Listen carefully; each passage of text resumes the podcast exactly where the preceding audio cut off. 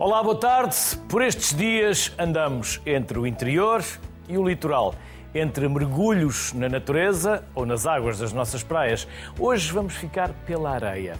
Na Europa haverá poucas praias como as nossas e no resto do mundo as nossas não ficam muito atrás das melhores. Abrimos por isso a época balnear do Sociedade Civil e começamos com Sara Correia, técnica da Associação Zero. Olá, Sara. Boa tarde. Olá, boa tarde. Vamos começar por saber como está o projeto Devolver à Terra e depois já falamos do resto. Ok. Bom, o projeto Devolver à Terra está neste momento numa fase de visitas às escolas que estão integradas no projeto. É um projeto que envolve 96 escolas um, a nível nacional, do norte a sul do país. Neste momento só estão excluídas as ilhas. Um, e sofreu alguns contratempos um, nos últimos dois anos letivos, devido à pandemia e, e aos constantes confinamentos a que tivemos sujeitos, um, mas neste momento já temos as escolas um, a avançar a compostagem, portanto são, são, praticamente a totalidade das escolas que conseguiram neste momento desenvolver a compostagem dos resíduos, dos biorresíduos que, que produzem nas suas, nos seus refeitórios, nas suas cantinas ou em outros espaços das escolas, nos espaços exteriores inclusive, um, e que estão a desenvolver compostagem neste momento. Quais são os principais perigos neste verão no que toca à poluição e a maus comportamentos, Sara? Assim, principais perigos uh, neste momento é assim, nós, nós lançámos há pouco tempo a, um, as praias zero poluição um, e uma das coisas que nós verificámos e que se tem verificado sempre ao longo dos anos um, tem a ver com as praias do interior, que são normalmente aquelas que, que, figuram em menor número na nossa lista. Nós este ano voltámos a ter uma praia, uma praia do interior do país, um, e isto acontece sobretudo porque o interior está muito sujeito a, a vários tipos de poluição, a poluição urbana, um, proveniente de descargas uh, que são feitas nos, nas nossas linhas de água, um, águas residuais urbanas que não estão devidamente tratadas ou, ou que não têm sequer tratamento. Uh, e isso é um dos grandes, dos grandes problemas que nós temos ao nível das praias do, do interior, que estão muito sujeitas a este, este tipo de poluição. Um, depois, eh, na área mais costeira, os grandes perigos que nós temos neste momento é sobretudo os plásticos, que são os grandes poluidores, o grande poluidor dos nossos, dos nossos oceanos. 85% dos plásticos que surgem nos oceanos uh, são provenientes de, de áreas uh, terrestres, portanto, nós descartamos não da melhor forma o nosso lixo por vezes e que acaba por, por chegar aos oceanos, portanto, esses são os grandes, os grandes perigos que nós temos neste momento na zona costeira os resíduos que não são devidamente descartados e que acabam por chegar aos nossos oceanos e às nossas praias, uh, e na questão do interior do país, uh, a poluição mais localizada, no caso das, das águas residuais uh, que, são, que são descarregadas nas nossas linhas de água e que chegam lá sem o devido tratamento, e depois aquela, aquela poluição que não sendo pontual muito localizada, é uma poluição mais dispersa e que tem origem na nossa, na nossa agricultura, no uso que fazemos de pesticidas, de herbicidas, de fertilizantes e que mais cedo ou mais tarde, por ação das chuvas ou de outra forma, vai acabar por chegar às nossas águas. Sara, essas descargas que fez referência no interior não são fiscalizadas? Não há verificação? Essa é talvez uma das, das, grandes lacunas que nós temos. Uma delas a monitorização, ou seja, nós para protegermos as nossas águas, os nossos rios, temos que saber exatamente em que condições é que eles lá estão um, e, e, o que é que existe para depois podermos proteger. Um, e depois a fiscalização, porque muitas vezes estas descargas acontecem e nunca se chega a saber a proveniência delas, como é que ocorreram, um, quem é que fez a descarga. Portanto, este, estas situações são relativamente frequentes no nosso interior de descargas um, de águas residuais, seja industriais, seja urbanas, um, que depois muitas vezes não se chega a saber de onde é que provieram, ou muitas vezes não há, não há essa, essa fiscalização e um acompanhamento depois do caso para se saber exatamente de onde é que provêm essas, essas descargas. Sara Correia, mas também há bons exemplos no que toca à educação ambiental. Não podemos estar só a dizer do que corre menos bem, embora seja necessário alertarmos para isso, mas também é importante valorizarmos e darmos os bons exemplos para que sejam copiados e, e, e, e replicados por outros. Sim, também há bons exemplos e há, e há várias ONGs, não só, não só a Zero, mas também outras, outras organizações que, que, têm sempre alguns, fazem um bom trabalho ao nível da sensibilização, da educação ambiental um, e isso reflete depois também na, no conhecimento que as pessoas têm e nas suas, nas suas atitudes diárias, uh, principalmente no que toca às nossas, às nossas áreas, áreas balneares. Um, ainda assim, a sensibilização e a informação nunca, nunca é demais. Portanto, não, não podemos desinvestir também nessa área, achar que as pessoas já sabem, já sabem tudo e toda a gente já sabe separar corretamente o lixo e não colocar um, o lixo no chão, por exemplo quando isso não é verdade, portanto, temos sempre que continuar a trabalhar nesta questão da, da, sensibilização e da informação à população, porque há sempre coisas eh, que é importante passar. Sara, há tendências no turismo mundial que apontam para uma maior procura de espaços ao ar livre, atividades a céu aberto, natureza, ar puro. Nós temos tudo isso. Temos, obviamente, mais valias e valências que vão ao encontro dessas mesmas tendências. Há políticas concertadas ou, por exemplo, as autarquias, cada um trata de si?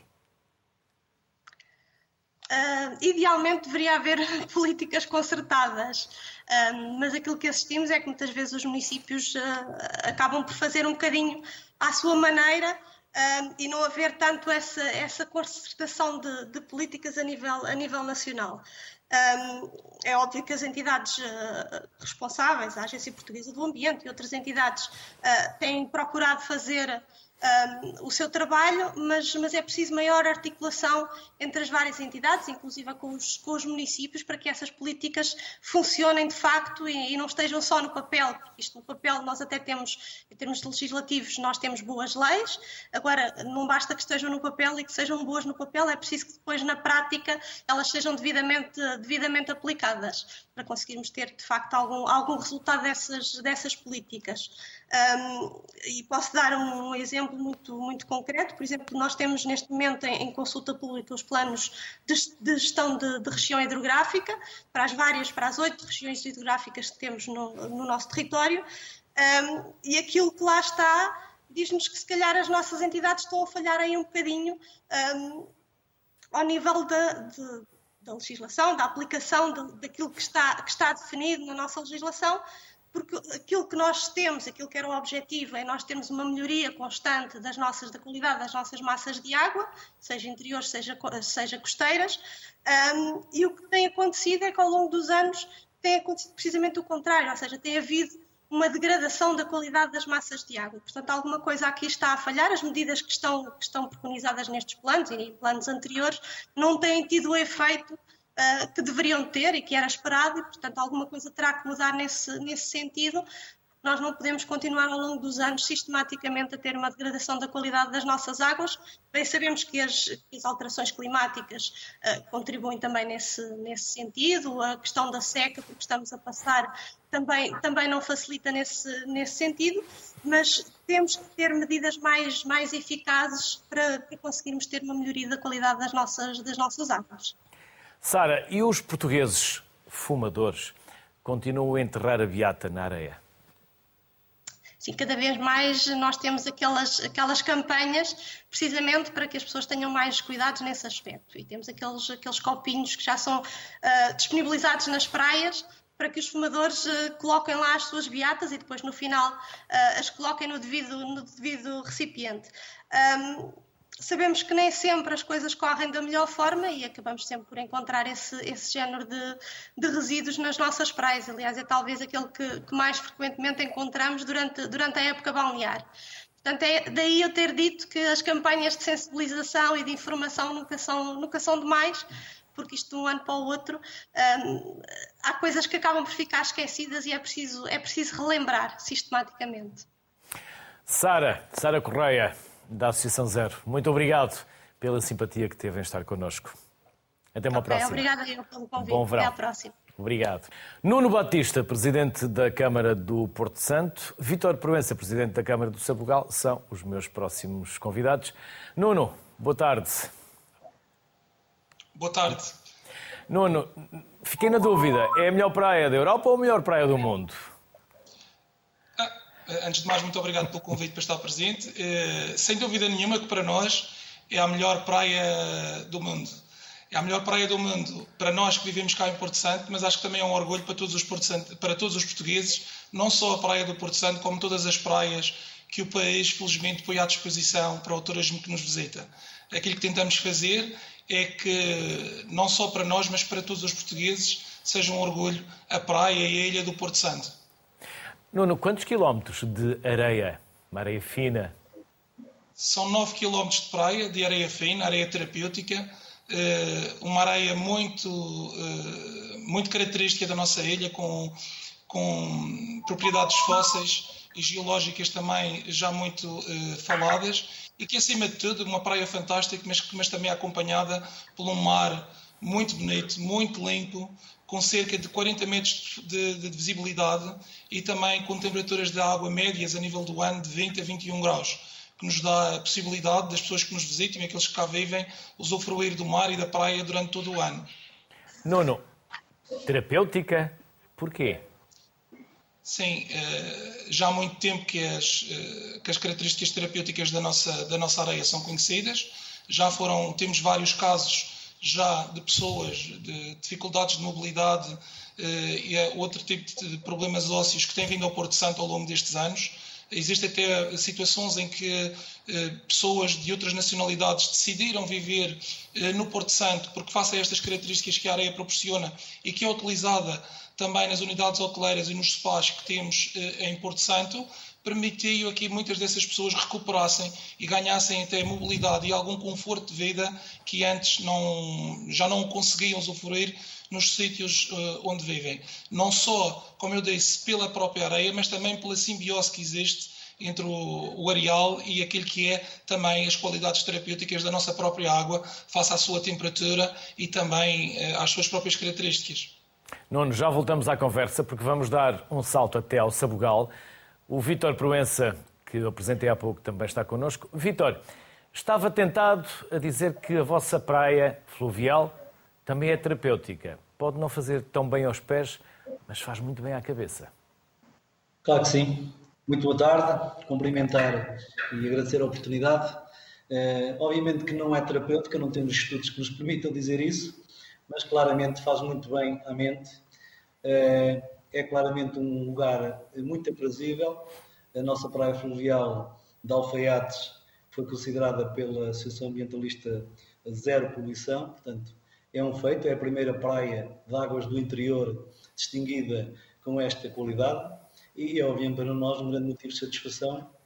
Isto também é fruto de um trabalho árduo durante estes anos, em colaboração com a Junta de Freguesia, que é quem explora o espaço, eh, e com o município, eh, no sentido de eh, proporcionarmos a todos os, a todos os, os intervenientes, aqueles que frequentam este espaço, e, e também sensibilizá-los para que é desta forma que conseguimos mais atratividade, mais ambiente, melhor qualidade e, claramente, aí está a distinção. Não estávamos à espera, foi com grande satisfação que acolhemos esta distinção mas claramente eh, é uma, é uma praia fluvial localizada numa albufeira, uma albufeira que é abastecida pela, pela Ribeira de Alfaiates, de nascente, não tem qualquer fonte de poluição a montante e isso, obviamente, que nos permitiu que eh, a Associação tivesse durante estes três anos esta monitorização e chegaste a estes excelentes resultados que para nós é um grande, um grande satisfação. Vitor, quantas pessoas passam pela vossa praia durante o verão? Uh, uns, uns, milhares de pessoas, porque assim, nós, esta praia está localizada muito junto à Espanha. Nós, no verão, por norma, a nossa diáspora regressa, nomeadamente no mês de agosto, regressa em grande número. O Conselho, neste momento, tem cerca de 11.200 habitantes. No mês de agosto, triplica, vai para cerca de 30 mil. Uh, e é um dos atrativos que, que os nossa diáspora e os nossos imigrantes gostam de frequentar, é as nossas praias fluviais com a particularidade, como já referi, de estar muito junto à Espanha e também acolher muitos espanhóis. Há alturas em que a praia está completamente lotada, apesar de ser um espaço com alguma dimensão, mas está completamente lotada. Obviamente que é, é obrigatório neste tipo de espaços cumprir as regras que a APA determina, nomeadamente eh, a questão da lotação. Eh, portanto, estamos a cumprir isso, mas claramente já houve alturas em que não havia forma de acolher mais gente, porque o espaço era exímio, não, não havia mais espaço para acolher mais gente. Portanto, é, tem sido uma, uma, procura tremenda e estamos convencidos que este ano vai ter uma procura ainda maior uh, pelo facto de ter sido distinguida como poluição zero. Nono, voltamos a Porto Santo. Nono, vocês são reserva de biosfera da natureza. Da Unesco. Sim, obtivemos, obtivemos essa classificação e essa classificação, eh, para além da praia, é a simbiose perfeita em tudo aquilo que o Porto Santo tem para oferecer. Eh, a sua cultura, eh, o seu ambiente, a história do seu povo, são 600 anos de história após o lançamento dos descobrimentos que, recorde, saíram do Porto Santo. A expansão da Europa para o mundo começou aqui na nossa ilha e esse, sem dúvida nenhuma, que é uma classificação que agrega tudo aquilo que tem sido feito durante todas estas centenas de anos por uh, todos aqueles que passaram aqui.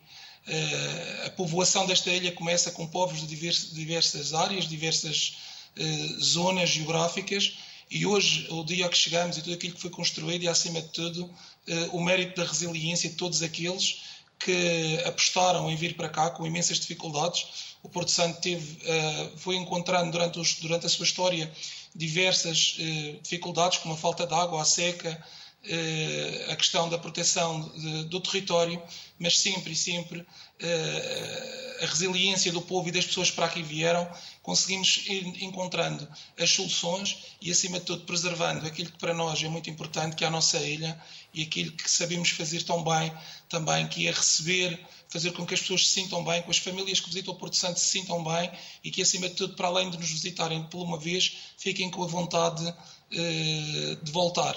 E eh, esta, como estávamos a falar, este reconhecimento por parte da Unesco é, na minha opinião, acima de tudo, um reconhecimento para todos aqueles que até agora estiveram aqui e para nós que aqui estamos, uma grande responsabilidade de preservar, manter e trazer aquilo que nós mais ambicionamos, que é dar sustentabilidade ao turismo da nossa ilha. Sustentabilidade que muito se fala na parte ambiental e que inicialmente ouvimos aqui no programa da proteção ambiental daquilo que são as nossas características únicas, mas também, acima de tudo, da interação entre tudo isto e aquilo que é a vivência e um, uma experiência diferente, que é visitar uma ilha e conhecer não só a ilha, mas interagir com o seu povo, que tem muito, na, na minha opinião, para oferecer uh, a todos aqueles que nos visitam.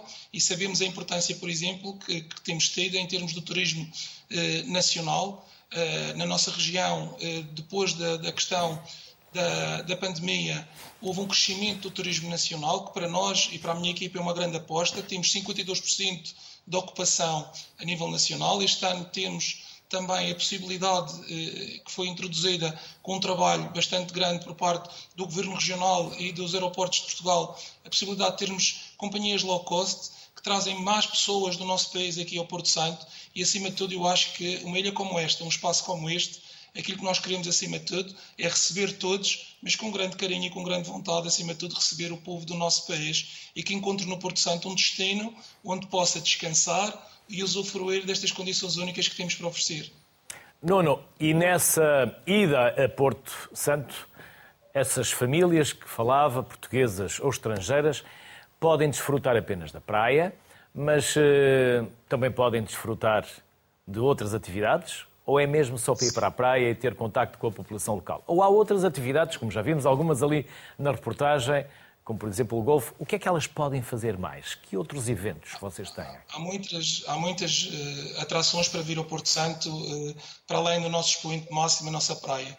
Eu falei, por exemplo, em termos ambientais da questão do mar. O mar é um sítio fantástico a explorar. Não é preciso saber fazer uh, mergulho para poder usufruir do mar. É um mar seguro, que felizmente na nossa via, tal como o nosso próprio nome indica, Porto Santo, permite condições para que todas as pessoas possam usufruir de, de situações fantásticas em termos daquilo que é a diversidade marinha, da diversidade geológica. Uh, temos também os passeios pelas nossas veredas, temos aqui micro, uh, microsistemas muito bonitos, como o passeio, por exemplo, à Terra Chá, que é um passeio aqui a um, a um pico onde é totalmente, não, não tem nada a ver com a aridez do resto da ilha e onde se pode encontrar eh, vegetação só, e, e, animais que só existem no Porto Santo, são totalmente endémicos. E depois temos a nossa cultura, que neste mês de junho festejamos as festas de São João, que são o expoente máximo da cultura porto-santense, onde todos nós, para além de querermos partilhar com a nossa população aquilo que é o festejo da nossa cultura, preparamos um cartaz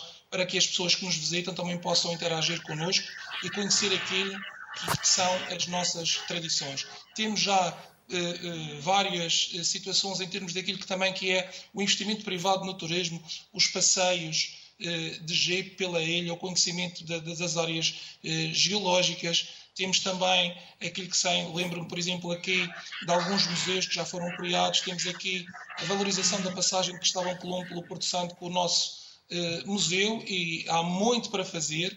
Por isso é que eu digo que aquilo que mais queremos é que as pessoas cá venham, tenham um primeiro sabor daquilo que temos para oferecer e que depois repitam para conhecer uma ilha que nos seus 42 km quadrados de área terrestre e toda a sua extensão de mar tem muito para oferecer durante muito tempo.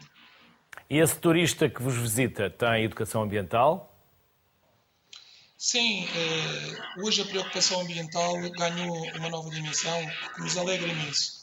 Como também foi disse que foi falado aqui no programa, a questão dos plásticos, eh, há sempre uma, uma questão do, do, lixo na praia, falava também da questão dos fumadores e o impacto que as beatas podem ter na praia, mas nós temos, para além de, de todo aquilo que é o plano de ação da biosfera, temos também projetos que são feitos, e aqui na região autónoma da Madeira nós temos uma simbiose que funciona com a Secretaria do Ambiente, para além da, área florestal e de, tudo aquilo que tem a ver com o ambiente, que nós vamos gerindo e vamos implementando, eh, eh, portanto, situações como, por exemplo, temos um programa que está a decorrer agora com o apoio comunitário, que é o programa Life Dunas, um programa que teve, por parte da senhora secretária Susana Prada, um grande interesse em implementá-lo no Porto Santo, que visa a recuperação das dunas e da zona de, por detrás das dunas e eh, não poderia ser de outra forma. Eh, o Porto Santo, para ser único, tem que manter essas características.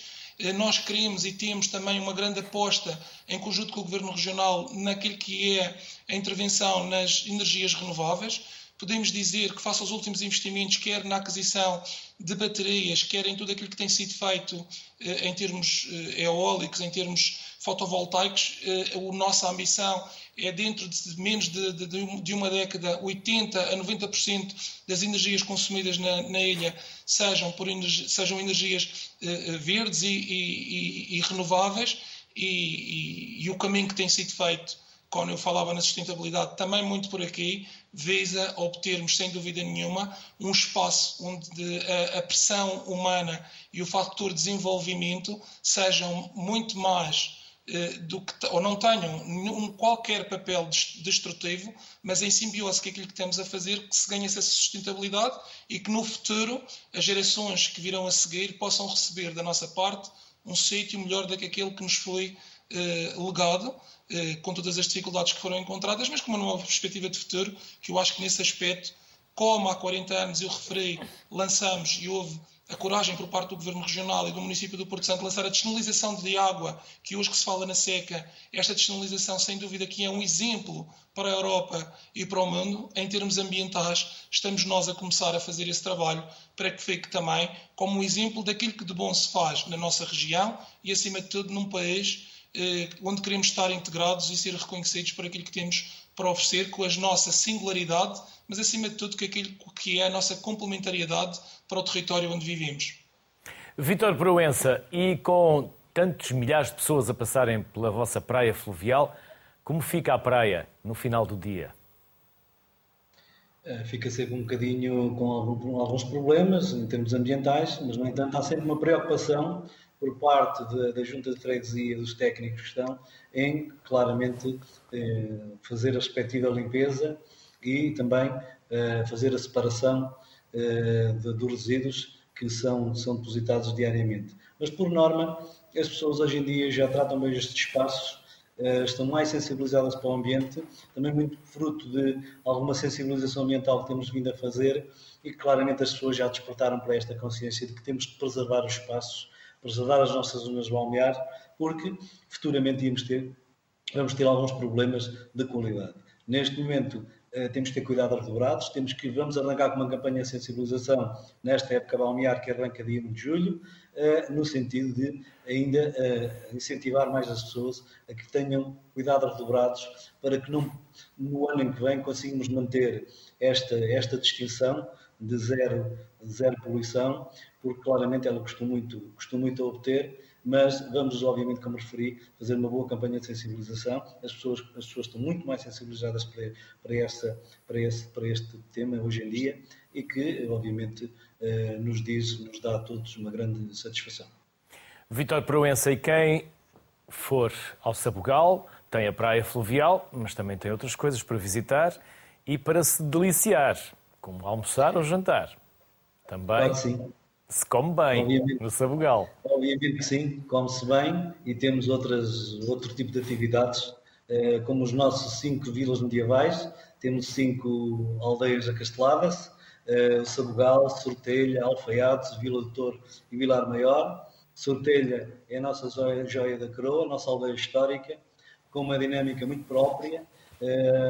Neste momento está a ser rodado um filme da Netflix em Sortelha, eh, está a ser muito procurada para este tipo de eventos. Eh, portanto, é uma aldeia histórica muito, muito procurada para recriações históricas. Temos também, em setembro, eh, a nossa feira medieval, que é Muralhas com História, que junta milhares de pessoas.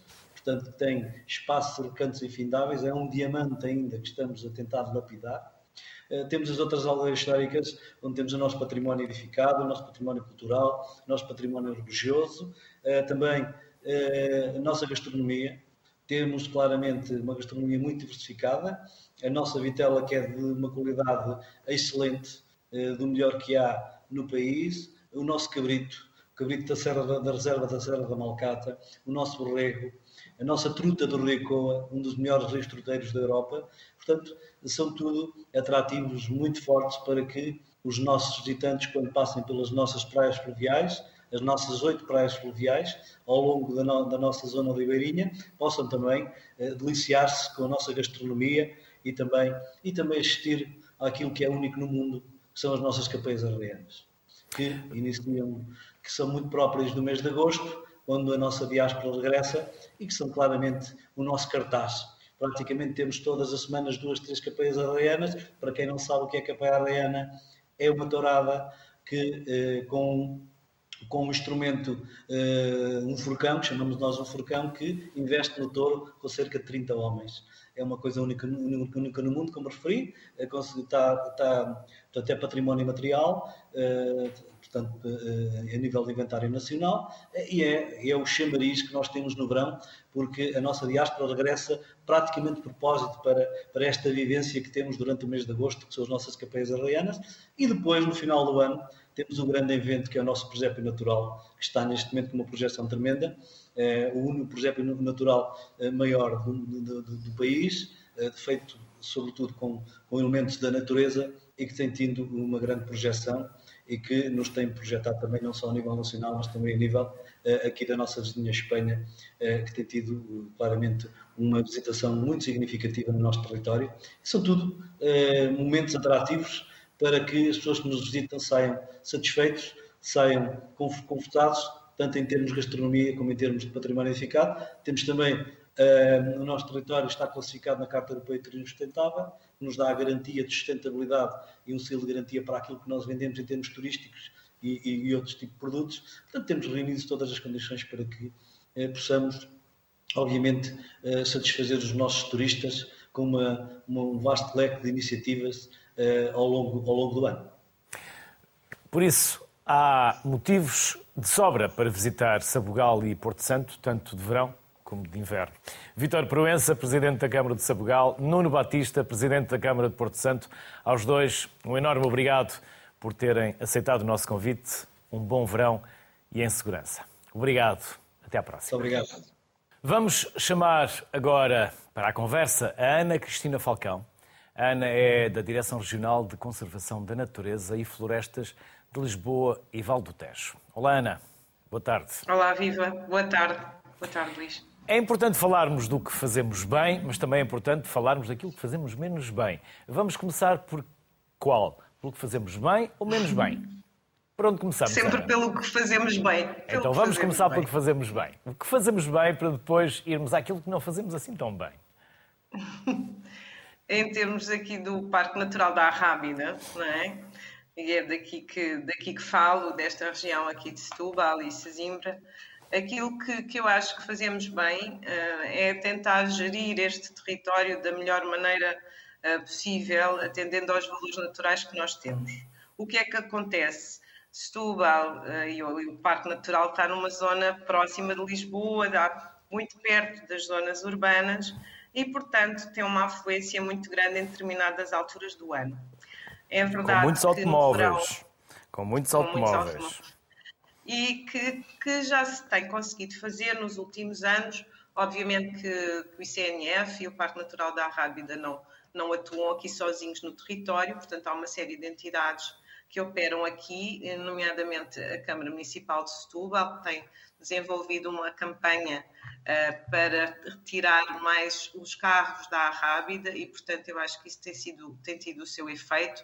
Portanto, nos últimos anos uh, tem havido uma diminuição de, de, carros, tem havido outras soluções de transporte para os utentes e isso tem minimizado o impacto neste, neste parque natural. Portanto, se começamos aqui também pelo bem, é bom dizer isso. É claro que também as outras entidades também envolvidas, é um conjunto, não é? A Capitania do Porto de Setúbal e Sesimbra, a Proteção Civil, todos em conjunto temos tentado arranjar soluções para minimizar este impacto. Não é fácil porque a afluência é muita, é verdade, e portanto uma rápida sem carros na totalidade é quase, digamos que impossível mas durante a época balnear, neste caso em 2022, que inicia agora a 10 de junho até 18 de setembro, esta campanha continuará e, portanto, há limitações e há regras e, de facto, as pessoas têm utilizado cada vez mais também os transportes públicos, o que ajuda, de facto, a gerir aqui a situação. Ana, como são as praias da Rábida? Eu são começo. fantásticas. São lindíssimas. Só quem não as conhece é que não consegue imaginar a sua é beleza, ou pelo menos aproveitar da são, sua beleza.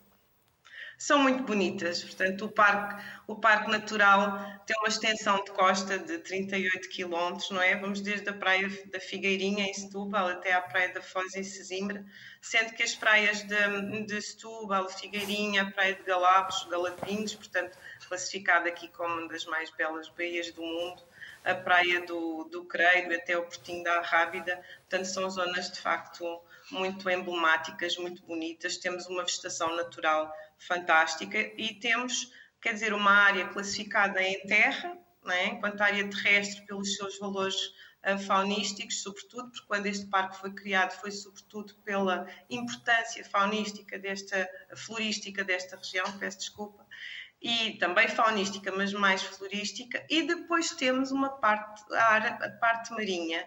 Portanto, temos também uma área, toda ela classificada como Parque Natural Professor Luís Saldanha, também vai desde a Praia da Figueirinha até à, Praia da Foz. Portanto, estamos, estas praias estão dentro totalmente de, um, de, uma área protegida e são de facto muito emblemáticas, porque quem as Até os javalis gostam de ir à praia.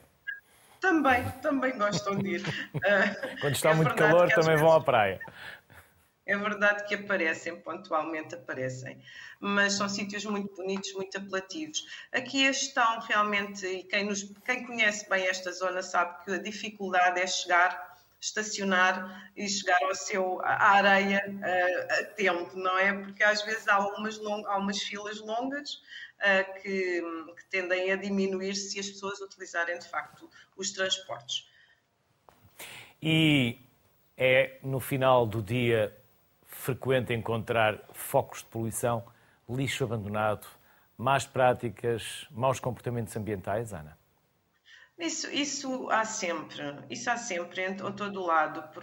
Quer dizer, estão, uh, tem que haver bom senso em tudo, não é? Todos os utilizadores têm que ter bom senso. Se nós levamos lixo, temos que trazer. Se fazemos lixo no local, devemos trazê-lo. É verdade que às vezes, às vezes, e em alguns sítios com mais frequência, consegue-se ver isso. Há atividades Às vezes as pessoas à noite também vão para determinados sítios e depois não, não trazem os seus resíduos.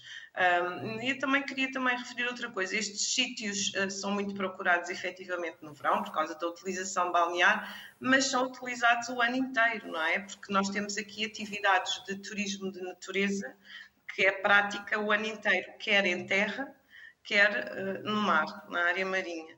E, portanto, todas estas atividades e as empresas que praticam e que, que têm atividade aqui na, na, área protegida já são mais de 120 empresas. Eu acho que as, as empresas uh, turísticas uh, desta parte de turismo de natureza uh, também são aqui uma boa ajuda, são, sensibilizam muito quem vem e também ajudam as entidades a gerir esta parte também da poluição, não é? Que ao fim e ao cabo é se vamos todos em conjunto fazer atividades, então não deixamos rastro de, nossa passagem por aqui. Portanto, eu acho que tudo, tudo em conjunto acaba por funcionar cada vez melhor. Claro que isto não são trabalhos que, que aconteçam por muita sensibilização que haja, as coisas não aparecem de um dia para o outro, continuamos a ver, às vezes em determinados sítios ou naquelas praias naturais, não é que são praias que não têm equipamentos nem apoios balneares, continua-se a ver nos trilhos acumulação de lixo e sítios onde as pessoas deixam efetivamente os seus sacos de lixo porque não têm o contentor e não levam até à estrada onde existe de facto esses equipamentos para deixar o lixo. É verdade. A Rábida tem muitos trilhos, tem muitos sítios onde as pessoas gostam de fazer os seus, os seus passeios e as suas observações, e as entidades têm que estar mais atentas, sobretudo nesta época do verão, em que temos mais visitantes. Por norma, há cerca de 30 mil visitantes pronto, nesta zona e sempre com a tendência a ser mais visitantes, não é? Nestes dois últimos anos penso que não se atingiu esse, esse número, mas agora com, com, já com este levantamento das restrições, penso que este ano, 2022, vai ser bastante forte e vamos ter muito mais gente aqui. Ana Cristina Falcão, muito obrigado. As maiores felicidades para si e para o vosso parque, que é lindíssimo e que é tão importante preservarmos. Vistas Obrigada. absolutamente deslumbrantes, tal como algumas imagens que aqui também conseguimos uh, uh, mostrar. Bem-haja e até uma próxima. Obrigado por Obrigada. ter aceitado o nosso convite. convite. Obrigado. Bem-vindos sempre, apareçam sempre. Adeus, até à próxima. Adeus, boa tarde. Conversamos agora com João Rodrigues, fundador e dono da Silent Living. Olá, João. Vamos conhecer o vosso Olá, projeto. Dia, Muito bem. Olha, o Silent Living foi uma, uma pequena empresa que uh, detém cinco unidades uh, de turismo.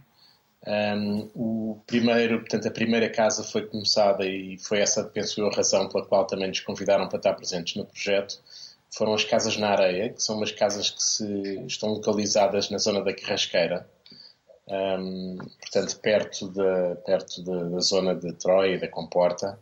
Um, casas essas que nós iniciámos em 2008, portanto, com a, com a construção da casa, que foi uma renovação de uma ruína de uma pré-existência. Um, ruína essa que foi depois o projeto que foi desenhado pelo arquiteto Manuel Ares Mateus, uh, onde ele, no fundo, tenta, fez uma reinterpretação de, de quase das cabanas que, se, que, se, que existiam nessa altura no, no, terreno, portanto, que eram cabanas de pescadores, em que os, portanto, as paredes eram feitas em caniço os colmo, e, o, e os telhados em colmo, uh, e utilizavam depois uma estrutura de madeira que uh, agarravam essas, esse mesmo colmo e que davam uma estrutura a essa, essa, essa parte mais, uh, mais um, possível. Um, entretanto, uh, foi nessa altura que, uh, e ao desenvolvermos essas casas na areia, que em 2010, uh, isso era inicialmente uma casa de fim de semana nossa, um, que foram, essas, essas casas foi escolhida para representar Portugal na Bienal da Arquitetura de Veneza em 2010 e fez, um, portanto, teve inserido também num projeto também muito bonito que se chamava Quatro Casas, Quatro Filmes, uh, e depois a seguir teve de facto um, um, um, impacto mediático muito grande. Uh, eu penso que talvez uma das razões tenha sido um, uh, a questão do, do, chão da sala ser em areia. ou seja, que é uma, é, um, é, um, é uma estrutura que, no fundo, permite uma ligação eh, entre o interior e o exterior da casa eh, quase que contínua, portanto, sem criar uma, uma divisão. Não há problema de levar areia para dentro de casa, que ela já lá está. Não, o problema é tirar a areia de dentro de casa. nós aqui é uma coisa engraçada, nós pedimos sempre às pessoas, no fundo, as pessoas têm que sacudir os pés é quando estão a sair da sala para a rua. Não é? João, tenho aqui uma dúvida. O João é comandante de longo curso da TAP. Cansou-se de receber pessoas lá em cima, a uns milhares de pés de altitude?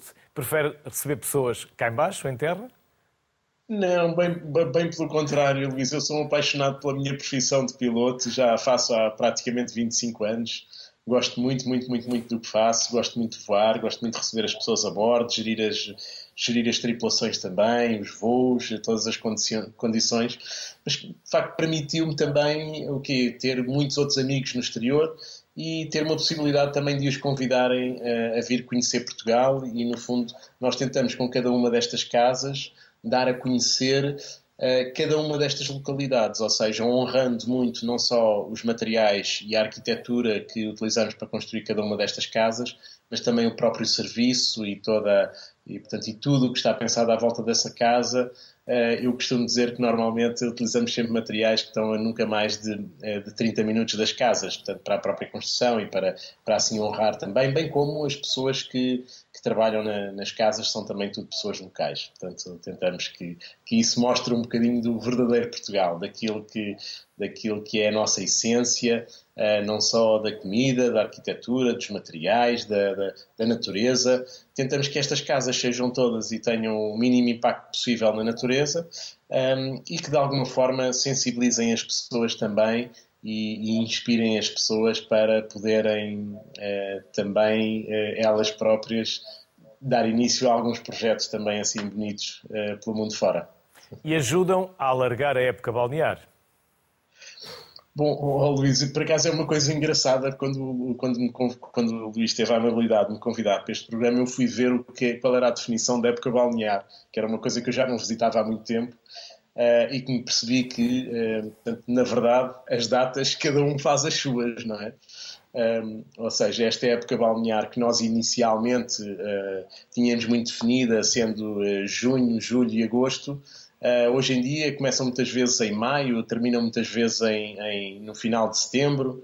Um, e portanto, a verdade, e eu, eu, queria contar esta história, que é uma história muito engraçada, um, que é que nós, nós, ao princípio, quando fizemos as casas na areia, tínhamos pessoas que nos contactavam uh, e que nos diziam: oh, João, nós gostaríamos muito de visitar as casas na areia, um, vimos o projeto, vimos a casa, queremos muito ficar em uns dias. Eh, mas sem saberem que estavam a vir para Portugal, sem saber que estavam a ir para, para, para a zona da Comporta, ou seja, a casa era quase como um destino final. Um, e, portanto, permitia uh, essa, esse estender da época balnear uh, muito para além do verão, não é? Embora seja uma casa que, que retrata um bocadinho como é que as pessoas vivem junto da, junto da costa e junto do mar, um, ela permite também uma, uma vivência com conforto durante, durante todo o ano. João, João Rodrigues, muito obrigado pela simpatia que teve em aceitar o nosso convite. As maiores felicidades, bons voos e bons projetos. Foi um gosto. Até breve, ou num dos projetos da Silent Living, ou a bordo de um avião da TAP. Quem sabe. Obrigado, João. Até breve. Obrigado, Luís. Até breve, até breve. Acabamos a conversa na Noah Surf House com a Joana Lopes. Olá, Joana, boa tarde. Olá, Luís, muito boa tarde. Vamos conhecer o vosso projeto. Que serviços, que produtos, que atividades vocês têm para nos oferecer? Bom, então aqui na Noa Surf House nós estamos eh, localizados na, na praia de Santa Cruz, Conselho de Torres Vedras. É uma, uma unidade hoteleira que abriu em 2018 uh, eh, e que tem 8 quartos e 13 bangalôs. Um, ehm, para além de ser um lugar onde, onde se dorme muito bem, também se come muito bem, portanto, nós temos uh, dois restaurantes, um que fica localizado dentro do interior uh, desta casa e outro mesmo na praia, que é a Noa Beach House. Um, e depois, para além de se dormir e de se comer muito bem, temos também um estilo de vida muito ativo por aqui. Portanto, os hóspedes que nos visitam, que são essencialmente famílias, uh, têm uh, uma diversidade muito grande de atividades que podem realizar durante a sua estadia uh, e que são essencialmente atividades desportivas e de natureza, ou desportivas e que acontecem também elas na natureza. Um, e essas atividades vão desde uh, atividades de, uh, de, mar, por exemplo, que podem ser feitos tanto uh, pelos miúdos como pelos mais velhos, também em família, como por exemplo agora a imagem que está a passar a nossa atividade que é o Liquid Balance, que é uma espécie de yoga que nós fazemos em plataformas instáveis na nossa piscina, com uma vista sobre o mar muito, muito bonita. Temos também atividades na nossa horta, por exemplo, uh, no nosso estúdio de treino funcional, temos aulas de yoga, de pilates, enfim, temos uma grande complementaridade de experiências que os hóspedes podem fazer enquanto ficam connosco. Quem são os hóspedes?